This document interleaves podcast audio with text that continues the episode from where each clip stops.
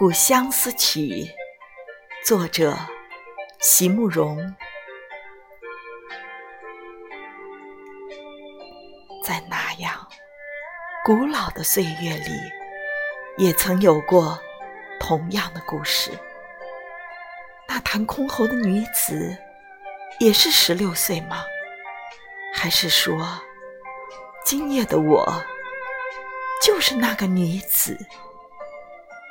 就是几千年来弹着箜篌等待着的那一个温柔谦卑的灵魂，就是在樱花烂漫时蹉跎着哭泣的那同一个人。那么，就算我流泪了，也别笑我软弱。多少个朝代的女子，唱着同样的歌，在开满了玉兰的树下，曾有过多少次的别离？